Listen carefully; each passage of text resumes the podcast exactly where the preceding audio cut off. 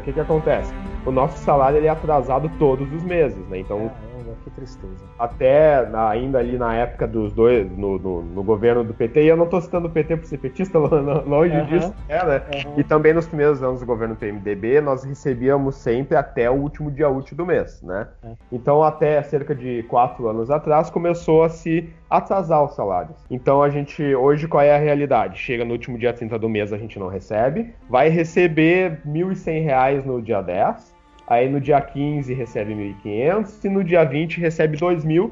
Quem ganha isso tudo, é claro, né? Quem ganha uhum. só até 1.100 ganha ali naquele dia, que é a questão dos funcionários, né? Os serventes e merendeiras ganham em torno disso, elas recebem no dia 10. É triste. É desestimulante, é muito desestimulante para quem quer entrar na carreira.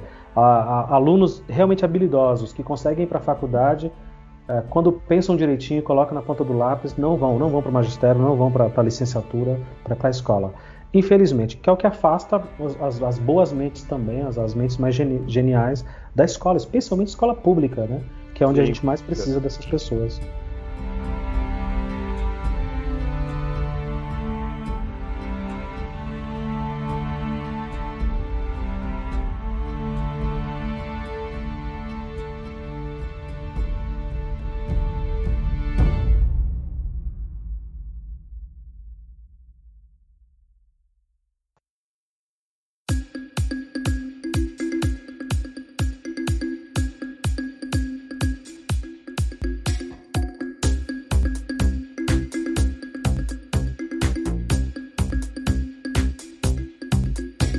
Eu ia te fazer uma pergunta e você meio que já respondeu aí, que é um termo que a gente usa aqui em São Paulo chamado aula vaga. Ah, aqui. Chama-se muito aula vaga. Ah, professor falta, e aí, quando não tem substituto, manda essa molecada pro pátio. E fica lá, Sim. meu amigo, o dia inteiro sem fazer nada. Que é uma praga que na nossa escola que eu tô agora a gente conseguiu resolver. Tem que fazer alguma coisa. Isso que você está me dizendo que vocês fazem aí, para nós aqui é inovação. Uhum. Inovação total. Tipo, olha, coordenador pedagógico, temos dois. Vai lá, alguém toma conta daquelas turmas, a, a, faz alguma dinâmica com eles, realiza alguma atividade nessa hora em que o professor precisou faltar. A, a gente tem um vice-diretor também, ele vai, fica lá, a própria diretora vai dar aula. A, a gente conseguiu abolir essa praga chamada aula vaga. Sim, nós, claro. nós, já temos gerações de alunos ali que não sabem mais o que é aula vaga. Eu fui, eu, eu fui aluno de uma época em que a gente ficava torcendo para alguns professores faltarem para não fazer nada, porque Sim. literalmente não fazia nada. A gente ia claro. pro pátio e ficava lá batendo papo, dependendo da idade, ficava namorando, trocando ideia com as meninas. Uh, a gente já tem na nossa escola gerações de alunos que o professor falta, aí o inspetor não vê, o diretor não vê, a sala está lá sem professor, já passaram 20 minutos, e eles estão lá, esperando o professor chegar, porque eles Sim. não sabem o que é uma aula vaga. Eles não Sim. foram domesticados com essa cultura da aula vaga. E isso a gente fica surpreso e feliz. Nossa, eles não saíram da sala, eles não depredaram porque eles estão esperando o professor chegar. Olhando no corredor, ué, cadê o professor? Cadê a professora? E na verdade o professor faltou e nem ele sabe que faltou. É, e aqui também o que, que acontece? Assim, nós temos muito, muitos alunos maiores de 18 anos, né? Então esses é alunos, mesmo? muitos, no, bastante. Regular? Sim, no regular. Aqui, e... é, aqui é automático, é proibido. Fez 16 é. já, já vai pro EJA. Já vai pro EJA? Ah, é mesmo? Não, nós é temos verdade. muitos com... 18 anos, 18 anos no ensino médio já vai pro EJA. Automático. É, não, não aqui tem, nós temos alunos que reprovaram duas vezes no, no uh, ou no fundamental, porque como a gente tem essa questão que não é de ciclos, então nós temos um índice de reprovação mesmo no fundamental ali na, na sétima, oitava e nono ano. De verdade. É isso, de, de reprovação mesmo. Tem um índice grande de reprovação no fundamental ainda. Que até o, o governo acho que está tá estudando fazer o ciclo nessas séries para diminuir esses índices de reprovação, né? Exato. Então, é o que acontece aqui, ó. Aí sem querer interromper, mas é o que acontece aqui. É, o aluno ele pode ser retido no sexto ano, que é a antiga quinta Sim. série. Depois disso, amigo, só na oitava série, lá no nono ano. E aí o que então, acontece no nono ano? História de reprovação. História de reprovação. Porque o cidadão ficou sexto ano, não repetiu. Sétimo ano, não repetiu. Oitavo ano, não repetiu. Você acha que no nono ele vai entender que, olha, agora sim? Não. Ele continua naquele comodismo porque ele sabe que, eventualmente, as notas vermelhas que ele tirou, os trabalhos que ele não fez, as provas que ele foi mal, então no nono ano explode aqui de reprovação. Né? Mas, enfim, continue, desculpe ter interrompido. É, e daí o que, que acontece? O, esses alunos que são maiores de 18, geralmente eles pedem para serem liberados mais cedo, daí, né? Dependendo se, ah, se é nos dois últimos períodos, então eles não querem ficar na escola ali, eles querem ir para casa almoçar para depois irem trabalhar, né?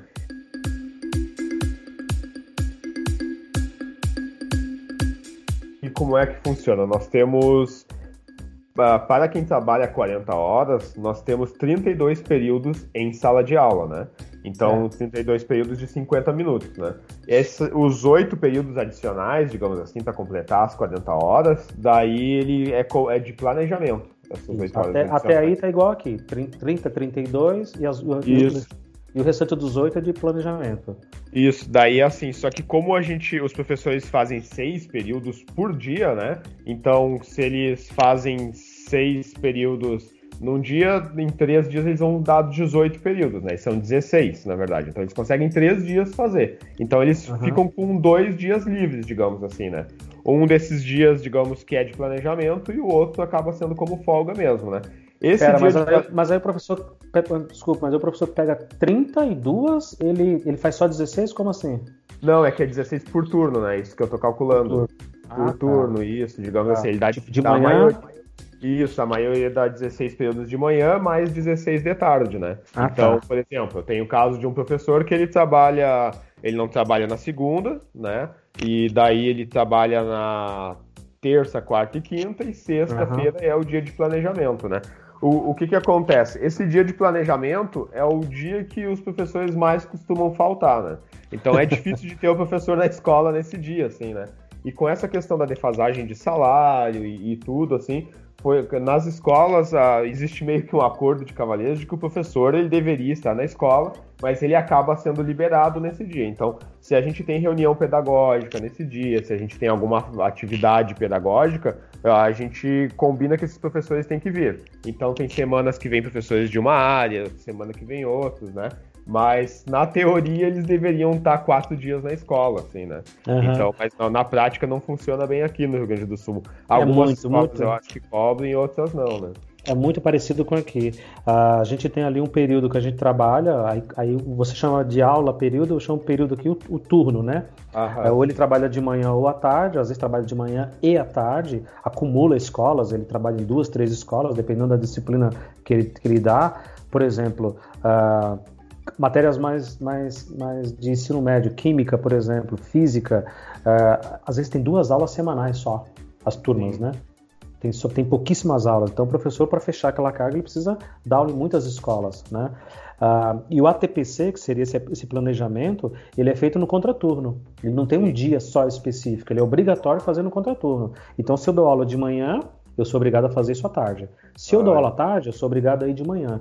Então tem um ou outro dia ali da semana, dois dias da semana, em que eu vou passar algumas horas ali fazendo esse, esse planejamento, que é na prática ali uma capacitação pedagógica, trocar uma ideia sobre a escola, é, fazer um, um enfim, ver, ver, ver, a legislação, fazer estudo mesmo de, de, de, de, pedagógico ali junto com o nosso coordenador na tese, porque na prática não tem. Na prática é. também não tem. A gente, muita gente falta, a maioria não vai, não frequenta. Uh, toma ali aquelas faltas daquela, daquela hora aula, mas também tem alguns acordos ali, ó, não estive naquele dia, mas se precisar de mim no outro dia, fica até mais tarde, dou aula para outras turmas, enfim. A gente vai se ajeitando como pode.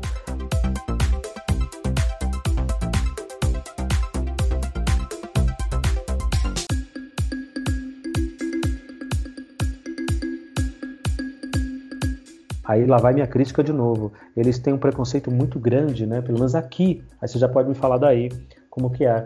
Os professores têm um preconceito muito grande com o meio acadêmico, uh, especialmente com a literatura, com conhecimento técnico, os pedagogos, os grandes teóricos, né? Eles acham que não dialoga com a nossa realidade, que não tem nada a ver com o que a gente vive aqui em sala de aula. Esse, esse autor não sabe do que eu passo, não sabe do que eu, do, do que eu vivo aqui, como que esses alunos são, eles são um bando de marginais, eles não querem estudar Sim. coisa nenhuma, né? E, e, a capacitação desse, desse planejamento, em tese, seria para isso, mas raras as escolas que eu conheço que realmente têm e que são produtivos, infelizmente. É, aqui a, a opinião assim, sobre o meio acadêmico, até quando, digamos, se, se estuda Paulo Freire mesmo, até coisas, ah, digamos, mais que já vai para da psicologia, assim como Piaget e Vygotsky, assim, uhum. uh, os professores têm uma, uma, uma, certa resistência a essas uhum. teorias, assim, né? Até então, porque é igual. existe realmente assim, um abismo entre a teoria e a prática, assim, né? Então eles reconhecem isso. Então toda reunião pedagógica, assim, ela acaba virando outra coisa, né? Papo sobre outra coisa, assim, né? É a fofoca pedagógica, às vezes, Nossa, assim, né? É. é. o muro das lamentações, né? É, exatamente, é isso. Foi é, a, a, pior coisa quando eu ingressei numa sala de professores foi essa parte do muro das lamentações, assim, que é o de ficar falando mal do aluno na sala do professor. É, é. Você, você, você é professor, você tem filhos e você não coloca os seus filhos na escola pública. A maioria dos professores que eu conheço não coloca os filhos na escola pública, não confia na escola pública uh, e vive falando mal da escola pública. Sim. Ok, você é livre, o seu dinheiro pode pagar uma escola particular, você, sua esposa, ok, seja feliz, manda ver. Mas falar mal do lugar onde você trabalha e detonar, a, a, a gente chama aqui da clientela, né? Detonar os nossos alunos Cara, isso é de uma deselegância e do primeiro dia de aula, me lembro claramente de sentar na sala dos professores no meu primeiro dia, todo simpático, todo receptivo, educado, sabe? Aquele olhar de, opa, tudo bom? Bom dia, boa tarde, como é que tá, né? Você é novo na casa, né? Novo na profissão, tudo é novo. E é só lamentação, cara. As pessoas vinham me cutucar, você está estudando o quê? Matemática. Então, vai arrumar um emprego, você vai ganhar dinheiro, vai trabalhar em outro lugar. E aquilo me assustou muito. Eu fui muito melhor recebido pelos alunos no meu começo de carreira na sala de aula do que pelos próprios professores. Sim, assim, claro. Felipe, acho que era uma regra. Por que, que você não vai trabalhar outra coisa? Por que, que você aproveita, ó, você está fazendo matemática agora? Vai prestar Petrobras, vai fazer Caixa Econômica Federal, Banco do Brasil. Você tá maluco de eu me trancar num escritório pelos próximos 30 anos da minha vida, trabalhar com papel, com dados. Não, eu não quero, velho. Eu quero isso aqui. Eu quero o chão de sala de aula. Eu quero essa Sim. realidade. Então, tô vendo que aí no Sul é muito parecido com aqui. É. E você tem casos de professores que não se falam também, assim? Ai, beleza. isso, é, isso é o que eu sempre achei mais. É, é o, o rir pra não chorar, assim, né? Eu acho uhum. engraçado, mas na verdade é triste no fim a situação, assim, né? Porque a é. gente até na minha, na, na, minha escola, assim, atualmente, diminuiu bastante isso desde que eu entrei, assim. Mas eu já passei por escola, seja na época de estágio, ou, porque eu, eu, quando eu comecei a vida de contratado, assim, até um pouco de concursado, eu trabalhava em duas escolas, ambas do centro. De uma, era de tarde numa e à noite noutra, né? E daí, na, nessa escola anterior, assim, ela, existia assim, um, nível de inimizade entre alguns professores tanto que se tu conversava com um, às vezes o outro não falava contigo, assim, sabe? Você não podia pertencer aos dois grupos, né? Isso, exatamente, né? E isso acontece bastante, assim, né?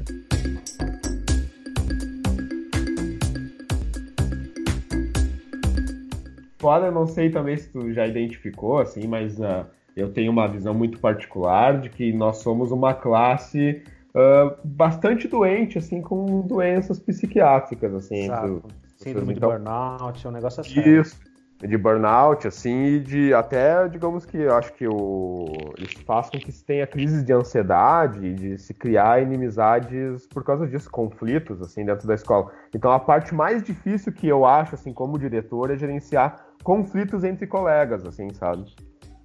E e até, na verdade, a forma como eu lido com isso é tentando não gerenciar esses conflitos, assim, né?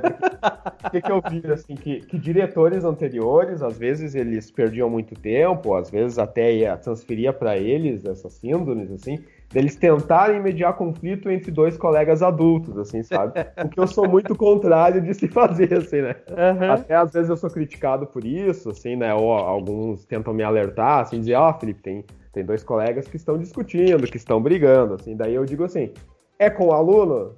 É com o então, disse, olha, eles se até virem. onde eu sei, eles têm, são maiores de idade, né? Eles são adultos. né? Então, se eles quiserem chegar a vias de fato, se quiserem que eu filme, eu vou estar tá lá, né? Mas agora. Eu não sou for... mediador de professor, né? É, exatamente, até, tanto que eu, eu uso aqui uma metáfora na escola, assim, que é a metáfora da luta de boxe, né? Daí eu digo para eles assim, ó, numa luta de boxe entre dois professores, eu não sou nem o nenhum dos competidores, né? Eu não sou nem lutador número 1, um, nem lutador número 2, e muito menos eu quero ser o juiz, né? No máximo. Também não quer ser plateia, né? É, não, no máximo eu serei o, o, o cara que faz os curativos, né?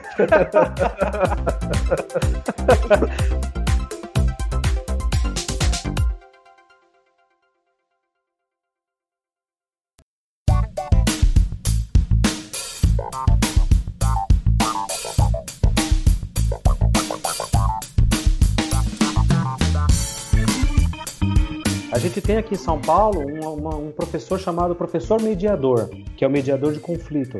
Ah. É um professor que é contratado, uh, voltou, não tinha, tinha, tinha sido cancelado, aí esse, esse, esse ano voltou, uh, de um professor que fica exclusivamente na escola só para resolver conflito. Então tem lá briga de aluno, tem aluno com problema, tem alguma coisa, encaminha esse aluno, tem lá uma salinha e esse professor mediador ele vai conversar com as partes, vai chamar a família, se tiver algum conflito, algum problema, coisa, caso de agressão, bullying, muito caso de bullying, o cyberbullying agora, fofoquinha de WhatsApp, de grupo, de não sei o quê. Então a gente tem essa figura aqui do professor mediador. Pode ser qualquer um. Eu, você, a gente se candidata, vai lá, fica numa listinha, mais uma vez por pontuação. Você, você pode ser escolhido para ser um dos professores mediadores e no final das contas quem escolhe é o diretor, porque é um cargo de indicação, né? É um ah. cargo de, de, confiança. E o, o, diretor é que escolhe quem, qual, é o, o diretor, qual é o professor que vai ser o mediador. Vocês têm esse cargo aí? Não, isso não existe. O que nós temos aqui é orientador educacional. Não sei se vocês têm orientadores educacionais, né? Nós temos um pedagogo que é. em algumas escolas são especialistas, que eles fizeram um concurso de especialista em orientação educacional, né? Uhum. E daí, então eles trabalham nas escolas como orientador educacional. E nós uhum. temos casos onde o professor ingressou como professor de história ou de língua portuguesa ou qualquer disciplina, e daí ele fez uma especialização em orientação educacional ou supervisão, e aí ele foi indicado pelo diretor a ficar nesse cargo, né? Então ele é um cargo, digamos que, que de indicação. Tanto os vice-diretores, né? Os vice-diretores eles concorrem numa chapa com o diretor, e os supervisores, daí eles, digamos, são indicados pelo, pelo diretor, né? O diretor que coloca ele, eles naquelas funções, assim. Mas esses são, digamos assim, os profissionais que estão em ma maior defasagem nas escolas. Assim. É, porque não tem 6 mil para dar aula, imagina, né?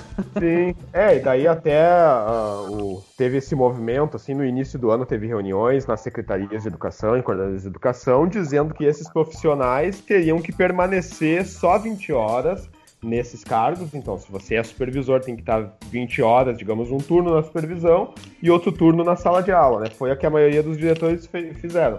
Eu, como sou um pouco rebelde, assim, e, e, eu, e eu, tenho uma, uma, boa comunicação com alguns professores de outras escolas. Eu consegui trazer alguns professores nomeados para a escola esse ano e segurar alguns desses profissionais 40 horas nesses cargos para não ficar sem. Senão eu que teria que fazer esse trabalho, assim, né? Mas eu já fui advertido, assim, na, na, na coordenadoria de educação por causa disso, assim, porque eles ainda têm tentado me forçar a deixar só 20 horas, assim. Mas como uhum. eu também tenho uma boa relação na coordenadoria de educação, assim, né? Nós temos alguns projetos na escola e eu do podcast também é um projeto que, que eles têm gostado bastante. A gente foi até publicado no site da Secretaria eu de vi, Educação. Eu vi, eu vi. Então eles estão me dando uma, por enquanto, uma colher de chá, assim, né? Então, então é, esse cara, é, né? É um ambiente político, assim, né? Então tu tem que ir com eles lá e argumentar, dizer, olha, eu tenho um projeto na escola, eu preciso desse profissional, né? Eles dizem assim, ah, mas é que tu tá deixando outra escola sem professor, né? Daí eu digo pra eles, mas não é minha responsabilidade da minha comunidade uhum. Suprir essa necessidade em outra uhum. escola. Né? quem tem que fazer isso é o governo do estado, não sou eu, né? Então eu não tenho Exato. que eu me sobrecarregar porque o governo não quer, não, não quer suprir, né? Então é assim, é, é bem, essa é uma das partes desgastantes, assim, né? De, uhum. de o tempo todo ter que estar, tá, digamos que lidando com isso. A coordenadoria pede, ô Felipe, às vezes eu recebo uma ligação, tu não quer ceder ou botar o professor na sala de aula e ceder para outra escola? Eu digo, não, não, aqui essa escola a gente tem projeto e eu não trabalho com, com, menos profissionais que eu tenho, né? O professor é também meu. Vai, vai, lá e se nega aí pra outra escola e tal, e aí é, é, uma briga assim, né? Mas espero que o secretário de Educação não ouça essa conversa, senão ele vai isso. eu, eu, cara, eu tenho sérias dúvidas se existe vida inteligente por esses lados, esperamos é. que continue assim.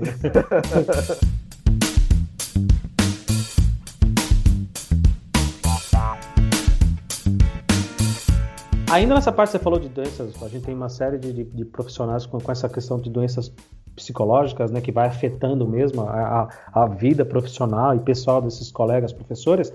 A gente tem aqui também em São Paulo um outro tipo de professor, que se chama professor readaptado, que é esse professor que de alguma forma ele não consegue mais ficar em sala de aula, por algum motivo ele tem pânico de sala de aula, ou ele tem um problema muito sério, às vezes físico, às vezes psicológico, mental, enfim, que seja. E o governo, para não aposentar esse professor, ele se recusa a aposentar esse professor, ele readapta esse professor para uma outra função. Então ele vai trabalhar numa biblioteca, ele vai trabalhar justamente numa função de, de, de mediação de conflitos, que é esse professor mediador, ele vai trabalhar na secretaria da, da, da escola ali, junto com a papelada, fazendo a papelada. Uh, então tem esse professor media, esse professor readaptado. Isso existe aí? É, aqui é chamado de delimitação de função. Esse é o termo. Delimitação. É, daí então nós temos professores que, que ou eles já colocaram muito atestado por histórico de depressão, né? Ou eles têm alguma, alguma doença, assim, seja às vezes a. tipo, por exemplo, eu já vi professora que ela tinha, se não me engano, era fibromialgia, eu acho que era esse uhum. o termo que ela tinha. Então, a, a, gente tem uma professora atualmente na biblioteca que ela é delimitada porque ela fez uma cirurgia no braço. Então ela tem dores crônicas no ombro e ela já está em vias de se aposentar. Mas mesmo esses profissionais está se fazendo agora uma, digamos, um pente fino e se chamando eles para a perícia do Estado, né? Para ver se é mesmo, né? Isso, pra ver, e para tentar fazer eles retornarem para a sala de aula, né? Então está se pedindo desde o ano passado que eles façam novamente perícias médicas, que eles levem atestados para tentar colocar eles de volta na sala de aula. Né? É, a gente sabe que tudo existe uma exceção, nada é uma regra, uh, mas de novo, né? Essa parte do funcionalismo público, esse estigma que se tem sobre o funcionalismo público, de que ele não trabalha, de que ele é um encostado, de que ele entra no cargo público para se encostar. Há casos e casos. Eu conheço pessoas, inclusive na nossa escola, tem pessoas que realmente têm problemas psicológicos muito sérios, de tomar Rivotril, Gardernal, de, de ouvir falar de escola e ter tremedeira, cara, do negócio e, e, entrar em estado de pânico mesmo, por já ter tido muito conflito com aluno, casos de agressão, casos de realmente de, de, de, de agressões físicas, inclusive, né, e de, de professores que têm sérios problemas por isso e que precisam realmente de uma aposentadoria compulsória, precisam se afastar do trabalho, mas estão ali nessa função readaptada, ajudando a escola de uma outra forma. Mas também você tem, e aqui eu não estou aqui para passar pano para ninguém, para limpar a barra de ninguém, você tem colegas que é visível ou então eu sou um maluco completo, porque eu vejo aquela pessoa tendo uma vida plena, mas ela não pode voltar para o trabalho, não pode estar em sala de aula. E aí foi o que você falou: é um atestado em cima do outro e não vai trabalhar. Simplesmente Sim. não vai trabalhar.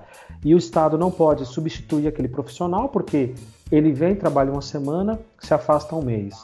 Aí quando vai vencer aquilo ali que já seria um afastamento definitivo, não. Então ele vem, fica mais uma semana, mais duas semanas trabalhando na sala de aula e depois afasta mais um mês. E, e isso quebra totalmente o, o, ciclo, né? E aí vem no, nos professores que faltam, porque quando Sim, eu falo os professores que faltam, inclu, inclui esses que Sim. no final do ano pegam aquelas turmas, assumem compromisso de estar com aquelas turmas e a gente sabe que eles não vão ficar. Então claro. tem um pouco de tudo. Tem um professor que realmente tem um problema psicológico, o físico, motor muito grave e você tem aqueles cabeça de bagre que realmente não trabalha, né? Sim. E que atrapalham. E faz parecer é. que todo mundo é assim.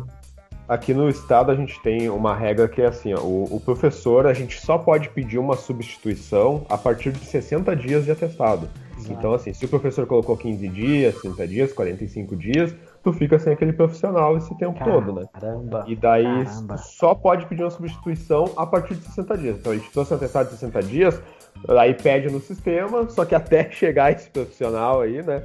Se for no final do ano, esquece, né? Então agora se for no início do ano, tu até consegue que ele pediu de 60 dias ali em abril, de repente consegue fazer com que em agosto chegue esse profissional, né? Uhum. E daí cria um, um, problema quando retorna aquele professor que estava em sala de aula, né? Por 60 dias de atestado, aí te mandaram outro profissional, e daí voltou, tu ficou com dois, né? Ainda se o professor uh, que estava em, em, atestado, digamos, se ele for concursado, tu consegue botar ele um tempo na biblioteca até o final do ano, ou utilizar ele num setor como supervisor, orienta orientador educacional, né? Porque aqui também existe uma regra assim, para ser orientador educacional ou supervisor educacional, ou até para ser da, na direção, só pode professores concursados. Professores contratados ah, não podem participar desses cargos, né? Então eu não sei como é, que, como é que funciona aí, se a direção da escola obrigatoriamente tem que ser concursada ou não. Boa, tá aqui na minha pauta, eu ia te perguntar.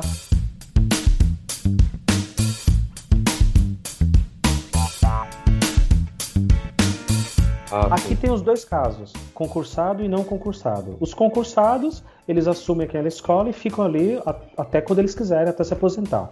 E geralmente essas escolas são mais organizadas, porque o profissional ele é concursado, ninguém pode tirar ele do cargo, ele tem a estabilidade e a tranquilidade de trabalhar, de fazer as mudanças. Geralmente essas escolas são melhores organizadas.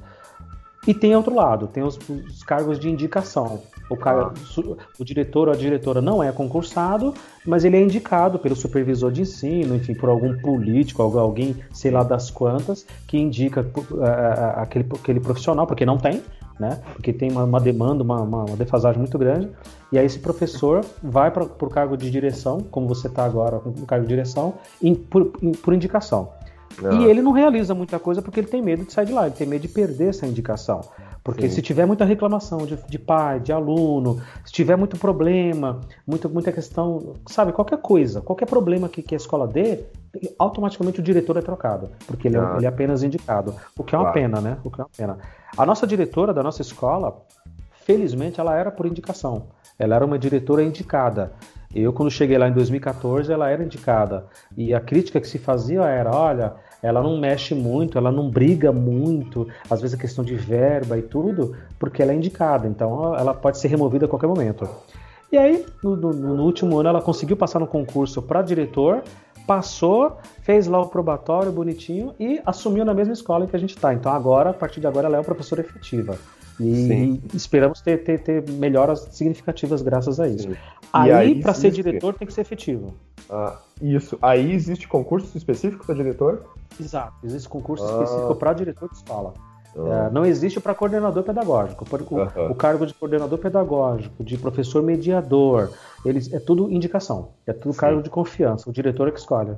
É, aqui não. Aqui todos os diretores entraram como professores concursados, né? Então, mesmo os indicados, o que, que acontece? Como eu disse, teve 11 escolas na nossa região, aqui de 89, que começaram sem diretor, né?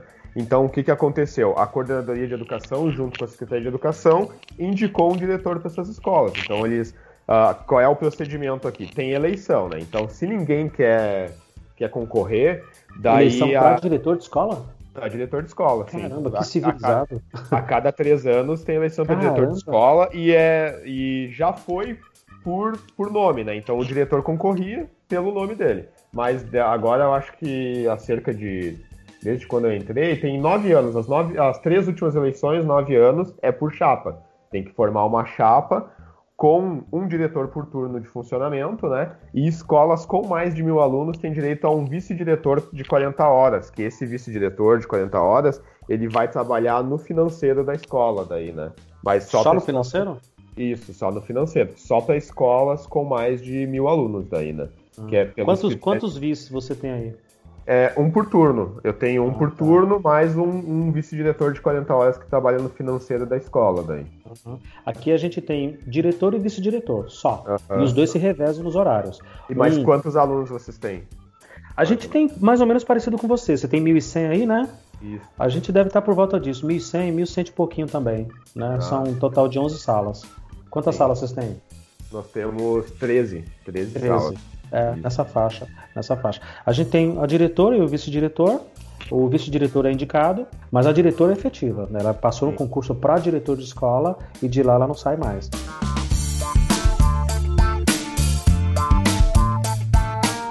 E você só pode se reeleger? Como é que funciona? É, por uma vez só. Só tem uma só? reeleição. Só, Caramba, uhum. que civilizado, que legal. É, e daí, o que, que pode acontecer? Se ninguém quiser, depois da minha segunda gestão, aí a coordenadoria ela vai vir na escola e, e ver assim, se eu quiser continuar, eu posso ser indicado depois, se ninguém quiser concorrer. Mas Ué, agora. Três anos o mandato? Isso, é três anos. Então o máximo que eu posso ficar são seis anos, né? Olha então depois de seis anos, se ninguém quiser ser diretor da escola, eu posso ser indicado. Então eu posso continuar se ninguém mais quiser. Mas se, digamos, um dos meus vices quiser concorrer à direção, eu já não posso concorrer. Então eu só posso continuar se eu for indicado, né? Daí, se eu, se eu não quiser, meus vice-diretores quiser, ninguém da, da, escola quiser diretor, eles vão vir e vão convidar a pessoa mais antiga da escola, o professor mais antigo. Aí vai ser indicação. Não, isso, se ele não quiser, Daí, se ele quiser, é ele. Se ele não quiser, eles vão convidar a pessoa com maior formação dentro da escola. Então, se tiver um professor com doutorado e que seja concursado, eles vão convidar esse profissional. Se ninguém quiser, eles vão chamar alguém de outra escola que queira daí. Né? Hum, Funciona tem toda mais... uma hierarquia, né? Isso, e só que professores contratados, não. O que eu acho que é o maior erro dentro da administração do Estado, porque assim, eu tenho muitos professores contratados com perfil de gestão, entendeu? Tu sabe que são com professores capacidade, né? com capacidade, são professores que têm formação, alguns já têm doutorado ou estão fazendo doutorado, eles têm especialização em gestão escolar, são excelentes colegas, são carismáticos, né, que se dão muito bem com os alunos, habilidosos, eu, né? Isso, e eu não posso usar esses profissionais, né? Isso é o maior erro dentro da administração do estado do Rio Grande do Sul, é. assim. Ele afunila escolas... de um jeito burro, né? Sim, as escolas funcionariam muito melhor se nós pudéssemos utilizar e até se esses professores contratados pudessem ser diretores de escola, né? Porque não deixar eles concorrerem, dar estabilidade de três anos para eles e eles ficam na direção da escola, entendeu? Eu acho que seria muito mais democrático assim oh, e funcionaria demais. muito melhor, entendeu? Que interessante. Aqui, o, o, tanto por indicação ou por concurso, o diretor entra e fica a vida inteira como diretor. É. Acabou. Ele fica de vida inteira, ele é efetivo ali. Ele só sai se tiver algum problema muito grave, mas Sim. Se ele entrar ali, ele fica. É, tanto que é, é tradicional. monarca, então. Exato, exato. Tanto que é muito tradicional você falar: ah, você estudou em qual escola? Ah, eu estudei na escola XYZ, estudei na, na André Leal daqui de São Paulo, né? Ah, ah, então você conheceu o, o, diretor Fulano? Sim, porque ele ficou 35 anos no cargo, então todo Sim, mundo conhece. Claro. Gerações inteiras conhecem. Eu gravei recentemente um, um, um episódio com um diretor de escola e ele acabou de se aposentar e que ele ficou décadas na mesma escola.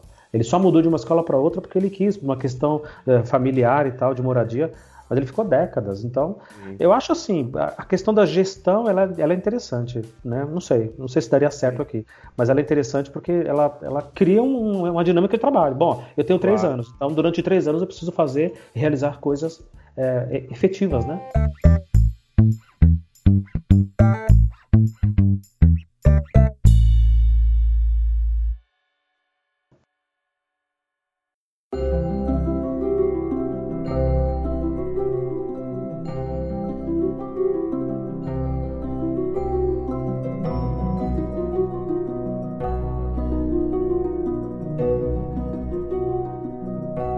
Curiosidade que eu tenho. Hoje eu estava vindo para casa e, e no, no, caos do transporte, porque como eu trabalho perto de casa, então eu não preciso tomar transporte de carro, nada. Mas eu precisei fazer outras coisas e no ônibus eu encontrei uma, uma antiga inspetora da nossa escola. Aí no sul, como é que vocês chamam inspetor de escola? Aquela, aquela, aquela tia que fica ali tomando conta dos alunos no pátio, no corredor, como é que chama? Aqui é monitora de escola. Monitora de escola. Né? Monitora, né? é. Em escolas uh, com ensino médio, assim, que nem. A, a, a, minha existe uma monitora, porque ela é concursada, e daí ela uhum. fez concurso, ela veio para essa escola, né? Então foi anos assim, foi só essa monitora dentro da escola, né? Era isso que eu ia perguntar. Isso, daí, e mesmo sendo escola de ensino médio, mas a outra escola que só tem ensino, ensino médio aqui no, no na minha região, ela não tem nenhum monitor. Né? Então, que não, quem faz o controle dos alunos ou é a direção ou os próprios alunos. Né? Então, hoje eu tenho duas monitoras dentro da escola. Uma que trabalha uh, tarde e noite e uma que trabalha de manhã. É. Uh, eu preciso ser justo porque vai que né, alguém está me ouvindo e é monitor. Inclusive, eles têm na roupinha deles gravada essas duas essa sigla. Agente de organização escolar, que é o inspetor, também é efetivo. Também faz concurso público, passa e é efetivo e, e ganha pouco mais que o salário mínimo, é uma tristeza. É uma, uma tristeza. A gente tem dois. Esse ano nós estamos com duas, duas meninas lá nos dão bastante apoio. E são elas que, elas que cuidam não só do pátio, dos alunos, corredores, dá todo esse suporte, mas elas também ajudam no controle das faltas dos professores, inclusive, né? Ah, é? É, elas ficam com a pranchetinha, e é muito comum aqui é. em São Paulo isso, elas ficam com a pranchetinha é, para dar, inclusive, falta para aquele professor que não conseguiu chegar naquela aula, ou que foi embora mais cedo e deixou uma turma de aula vaga, que ela que anota que, quais aulas vão pagar o professor substituto.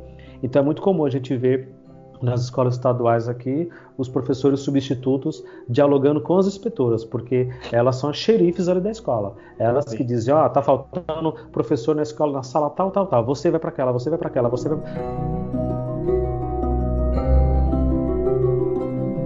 Outra coisa que eu tenho muita curiosidade de saber. Aqui em São Paulo, ainda falando dessa parte das faltas, e quem está ouvindo a gente já percebeu que eu tenho uma certa obsessão por isso. Ah, ah, aqui em São Paulo tem uma coisa chamada abonada, né? Ah, Os professores efetivos. Agora, quem não é professor vai me matar de verdade. Os professores efetivos daqui do estado de São Paulo, eles têm direito a faltar ao trabalho seis vezes por ano. São seis é. abonadas. Eles simplesmente não vão. Não vou Sim. trabalhar hoje, não quero ir, sem justificar, sem precisar dar atestado médico, nada. Simplesmente não vai. Assina lá e tem seis por ano. Eu não estou contando aí as faltas hum. médicas, eu não estou contando aí doação de sangue. A gente, se a gente doar sangue, a gente pode é, ter aquele dia do trabalho abonado e não ir trabalhar. Como Sim. é que funciona aí? Existe alguma coisa parecida com isso aí? É, aqui nós temos no plano de carreira o que acontece que são 10 faltas justificadas, né? Então no plano carreira conta assim que o professor efetivo tem direito a 10 faltas justificadas. Só que esse termo justificado ele é um termo aberto à interpretação, né? Porque o que, que é uma falta justificada? É uma, é uma falta que o diretor entende que foi justificada, entendeu? Okay. Então cada escola gerencia de uma forma isso, né? Então assim, uh, tem escolas que consideram que o atestado é uma falta de atestado, não é uma falta justificada. Então uhum. é mais ou menos que, que me parece que acontece na tua. Então o professor pode faltar de atestado e ainda tem as 10 justificadas. Exato. Aqui na minha escola, pelo menos eu tenho a combinação com os professores de que falta com atestado já é uma falta justificada. Então o professor colocou atestado, eu coloquei uma falta justificada para ele. Quando chega no limite ele já teve 10 faltas, aí eu aviso olha, já chegou dentro das 10 faltas. Né? E, e às vezes é assim, a, a falta não tem um atestado, sei lá, o cara trabalha sexta de noite e, a, e, o filho dele vai se formar na sexta de noite, né? Então vamos dizer que isso é uma falta justificada, né? Uhum. E, e, daí justificada para ele, né? É, justificada para ele, então. O que, que é a combinação que eu tenho com os professores? Quando acontece Uh, quando é atestado médico, eu nem questiono, é uma falta justificada, eu nem vou pedir para ele recuperar. Apesar de que eu peço para ele repor a carga horária. Como é que ele vai repor a carga horária? Ele vai dar uma atividade para o aluno fazer em turno inverso, ou para o aluno fazer num sábado, é. ou fazer em casa para repor essa carga horária. Né? Então eles têm que repor mesmo essas de atestado, mas isso é uma combinação dentro da escola para manter a qualidade da educação, digamos assim, né? E daí, as outras faltas que não tem atestado, daí a gente entra numa, numa negociação onde eu vou interpretar se realmente aquilo é justificado ou não.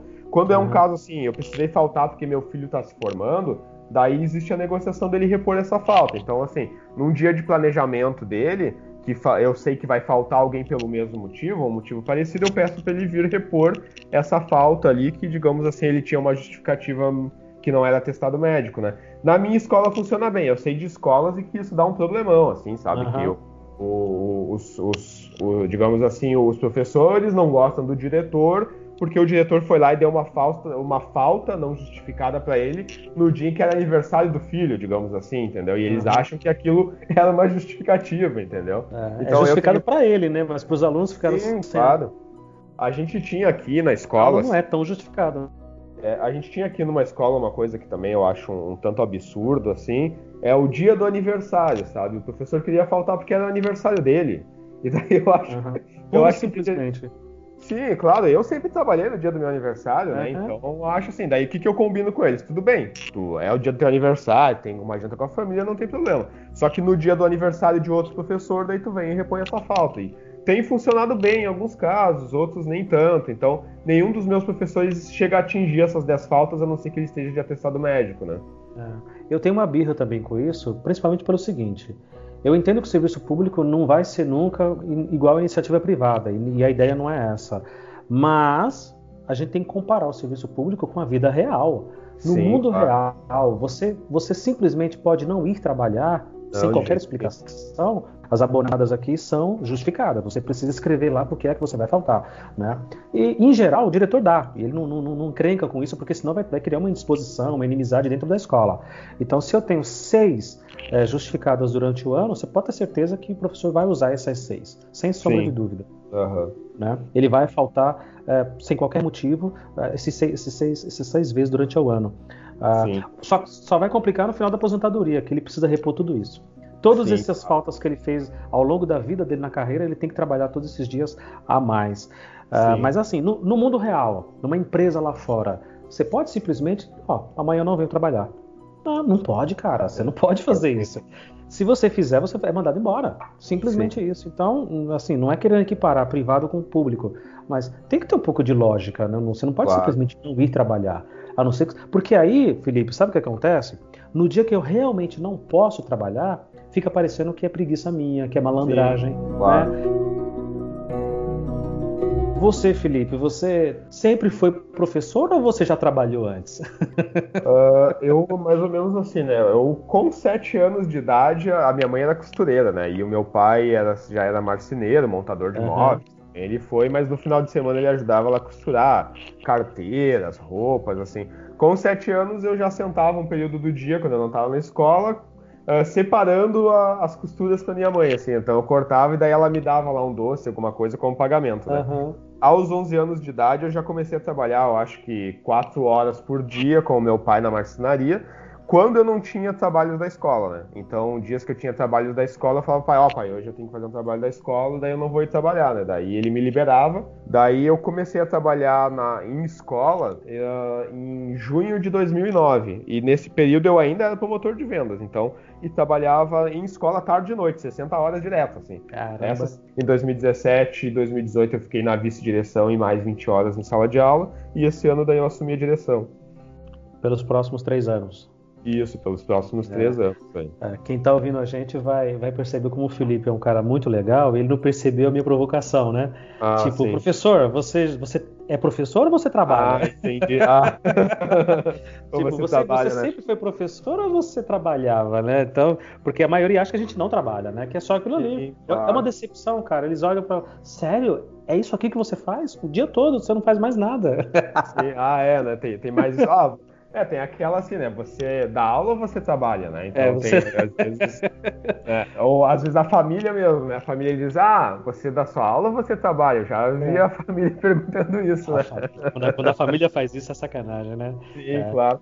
E às vezes me perguntam assim: ah, você é diretor, mas você é professor também, né? Daí eu digo assim: não, eu sou professor, né? Essa é a minha profissão, né? Digamos que uh, essa. Uh, como é que é, é a minha vocação, né, que eu, que eu descobri eh, enquanto eu estava na faculdade, mas eu estou como diretor, né, mas eu sou professor, essa é a minha, é a minha profissão, né. Eu faço esse comentário com, a minha mulher. Quando perguntam para mim, a sua mulher é professora? Eu falo, não, ela trabalha. Ela trabalha.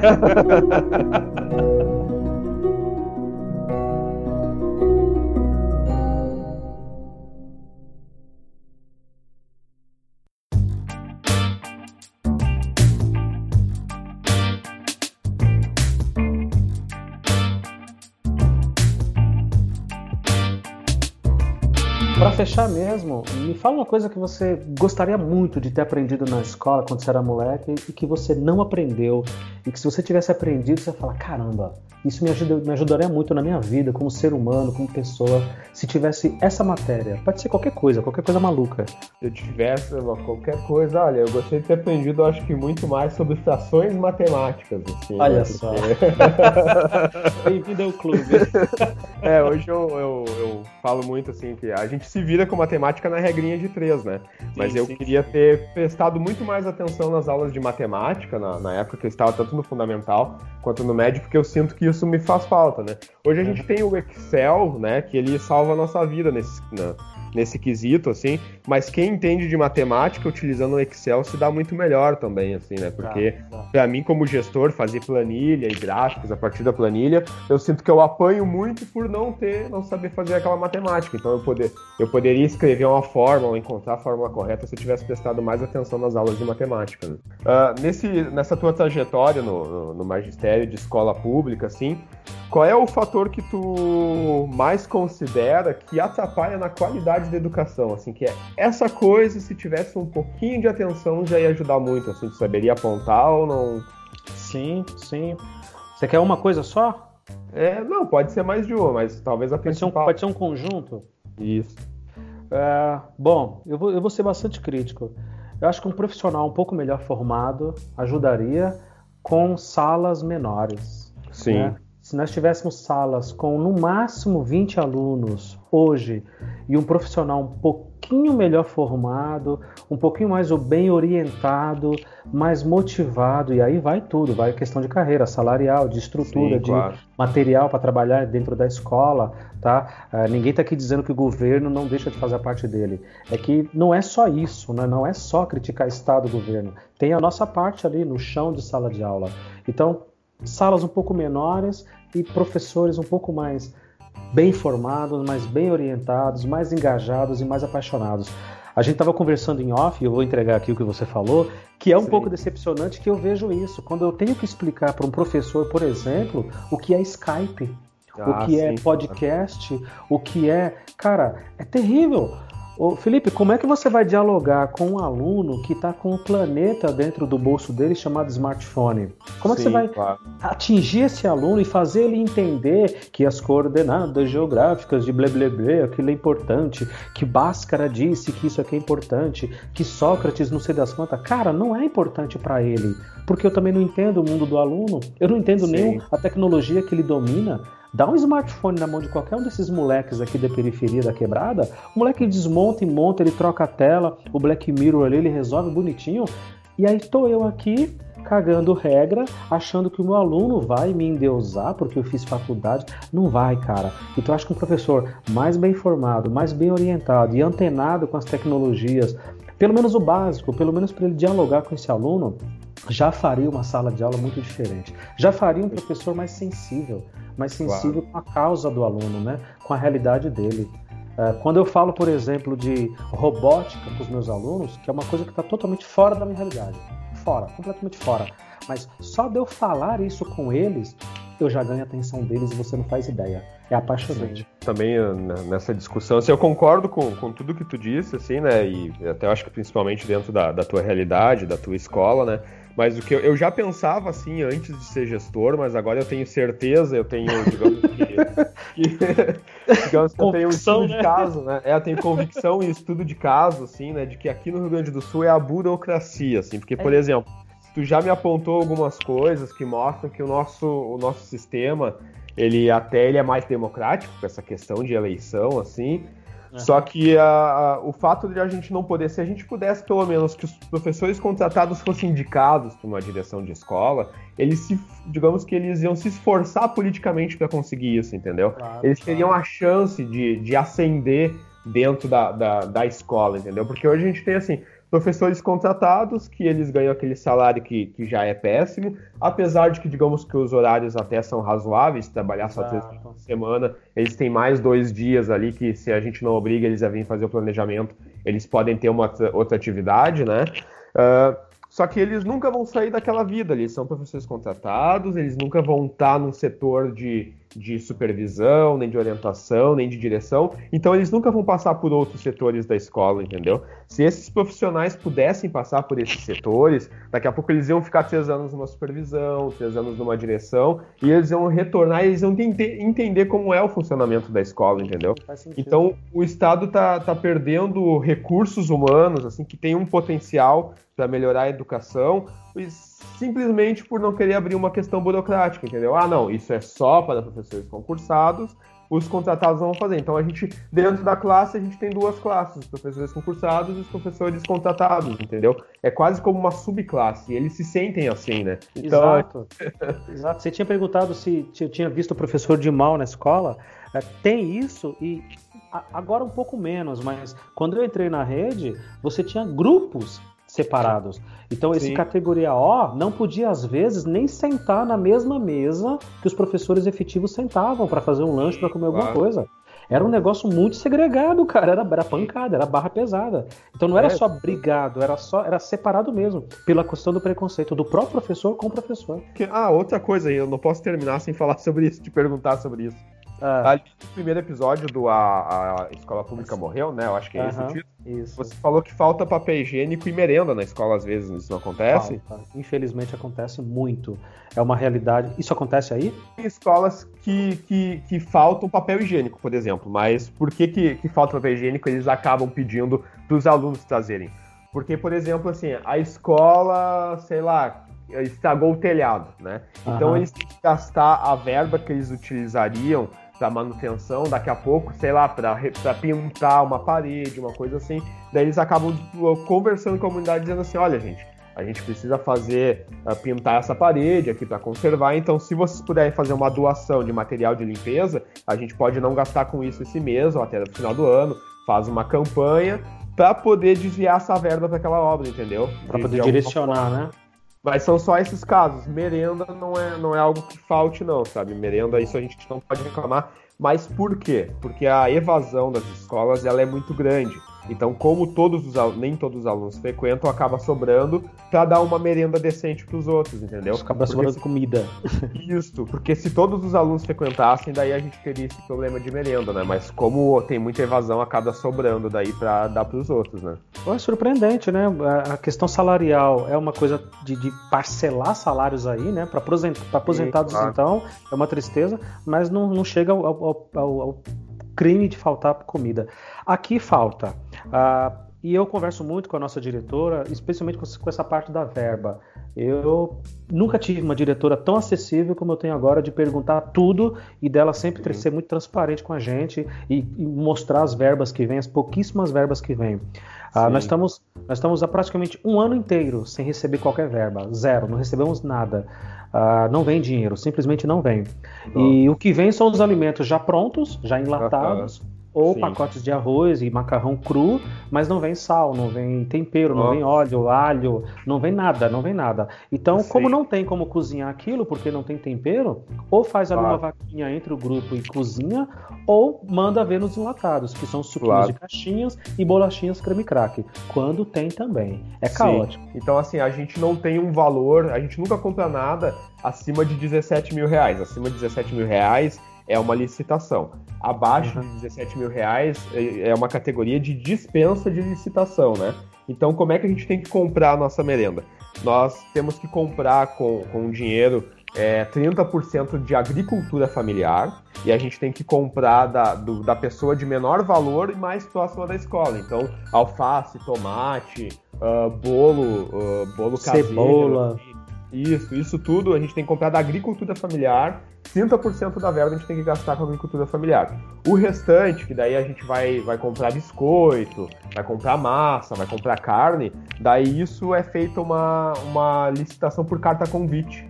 Né? Então a gente convida alguns profissionais o que oferecer. Então a gente pede assim, a gente quer chocolatado e a gente define a marca Nescau esse chocolatado. Quem nos uhum. oferecer pelo menor preço é o que vai levar essa. essa Aqueles que foram convidados, né? Isso, exatamente, uhum. né? Uhum. Então a gente vê. Então, digamos que é bem democrático essa parte, né? E ela ainda, é, anali... ela ainda é analisada pelo conselho escolar, né? Democrático, é bem democrático e civilizado, né? Porque tem uma transparência inacreditável. Isso, claro. Eu acredito. O que me entristece dessa parte toda é que isso não tem aumentado nossos índices de, de digamos assim, testes no, no Enem, uh, ou até mesmo de daquelas provas do SAEB, né, que é a prova nacional, né, e o que baixa os nossos índices de, de educação, aqui de tudo que eu analisei, é a, a evasão escolar, né?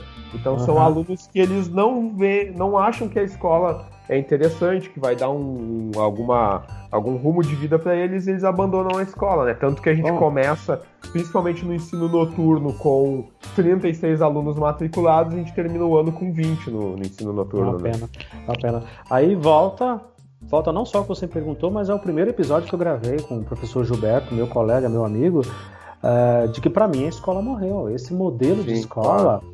Uh, não tem tanto significado para essa molecada, né? Eles querem estudar Android, Apple, uhum. eles querem estudar tecnologias e a gente ainda continua na aulinha de giz e lousa que para eles não tem significado e para a sociedade Sim. tem pouca serventia, infelizmente. A gente está formando ali pessoas que decoram fórmulas e que a, aprendem a passar em testes, aprendem a passar em provas muito menos é, cidadãos e pessoas que refletem muito mais. Então, é, eu, eu, dei a questão da, da, sala de aula e do professor mais preparado, mas pensando assim de maneira utópica, eu acho que a escola tinha que mudar totalmente. Totalmente, ah, ela tinha que mudar completamente para um novo mundo que está tá, tá se abrindo. É, uma das coisas que eu gostaria de mudar também na parte pra parte pedagógica, assim, é de quebrar a lógica de disciplinas, assim, sabe? Boa, eu gostaria boa, muito mais boa, de trabalhar com projetos, sabe? De poder quebrar a lógica, sei lá, e de talvez alguns alunos não terem que vir no, naquele dia, entendeu? Alguns Exatamente. alunos não vão todos os dias para a escola, mas eles vão vir no dia daquele projeto específico para executar aquele projeto, sabe? É o modelo que eu acho que funcionaria, assim, muito mais, né? É uma coisa que me deprime muito também, né? Eu, como professor de matemática, saio de uma sala, aí entro de geografia que vai falar de um tema completamente.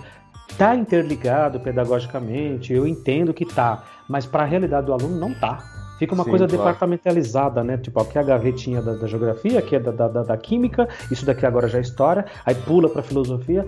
E não deveria ser isso, né? A gente deveria ter um Sim. objeto de trabalho, um, um, objeto comum e que todas as disciplinas orbitassem em torno dela, né? E criassem, estu criassem estudos e maneiras. Porque o mundo lá fora é assim. Em nenhum momento claro. na rua você fala, ah, isso daqui pô, isso daqui é sociologia. ah, não, pera, mas aquilo ali, ó, aquilo ali eu acho que é química. Claro. Não, cara, é um pouco de tudo, é tudo junto, não tem nada a ver uma coisa com a outra. E, e essa coisa de departamentalizar, de fatiar, aí eu entro 50 minutos, aí o outro entra 50 minutos e o outro entra 50 Sim. minutos. Eu acho que isso também a longo prazo, a médio e longo prazo tem que acabar, porque senão, senão a gente vai gerar nada, né? As, é. as, as grandes indústrias já estão fazendo as suas próprias faculdades, né? Grandes é, corporações e multinacionais estão fazendo as suas próprias universidades para formar mão de obra para suas empresas.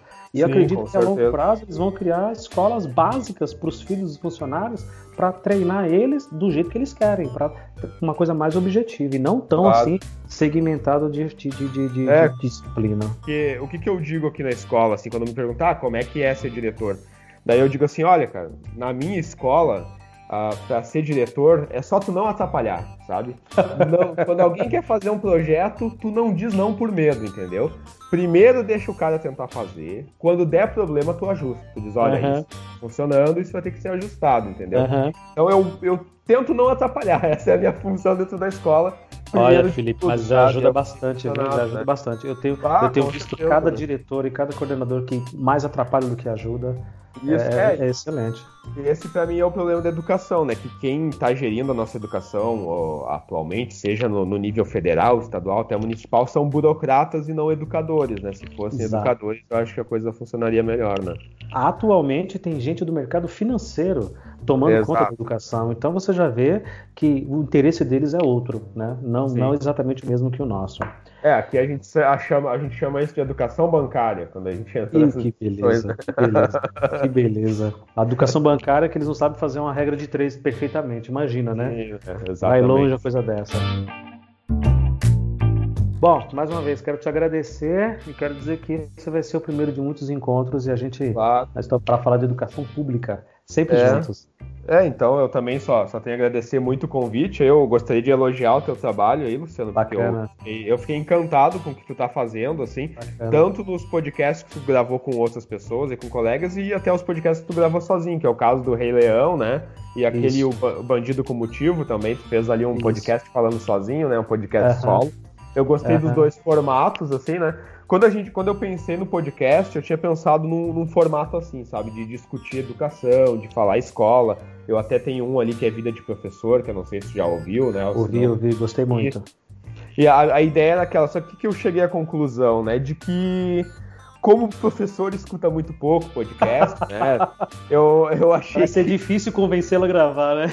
Isso, seria mais vantajoso gravar sobre coisas culturais e que pra gente é mais fácil porque a gente gosta muito disso, né? Então, gente, às vezes a gente grava numa segunda-feira, porque o, o grupo do o Quarteto Fantástico, que a gente chama dentro da escola, né? Ou até a, a, gente tem também, não sei, tem alguns episódios sobre séries que a gente grava com as nossas esposas, assim, que também uhum. gostam. Então, é no final de semana em casa gravando, né? A gente uhum. chegou à conclusão que seria muito mais fácil e muito mais atrativo. Então a gente Exato. começou por aí, né? E a intenção é transformar o, o podcast cada vez mais em pedagógico, né? Então, uhum. ainda neste ano, nós vamos pegar os planos de ensino e vamos pegar lá, o que, que é o primeiro conteúdo de matemática? Ah, o primeiro conteúdo de matemática é, sei lá, fração. Então a gente vai gravar um podcast sobre isso, a história da fração, como é que a fração foi tratada na academia, e a gente vai fazer passo a passo do plano de ensino para poder ser usado na sala de aula, né? Uhum. E a gente está oferecendo essa ideia para alguns parceiros, até para universidades que queiram mandar professores para gravar com a gente, né? Então isso está entrando no nosso planejamento. E assim que eu tiver isso meio planejado e com datas para gravar, daí eu vou te fazer convite para gravar junto, né? Já. Mas, Tá bom, então. Certo, então, Luciano. Obrigado, Felipe. Ah, então, uma tá. dúvida, é Felipe com I mesmo no final, né? Isso, exatamente. É, tranquilo. Tá beleza. Muito obrigado. Aí, tá. boa noite aí. Obrigado mais Valeu, uma vez. Luciano. Eu que agradeço. Uma vida longa e próxima. pra nós todos. tchau, tchau.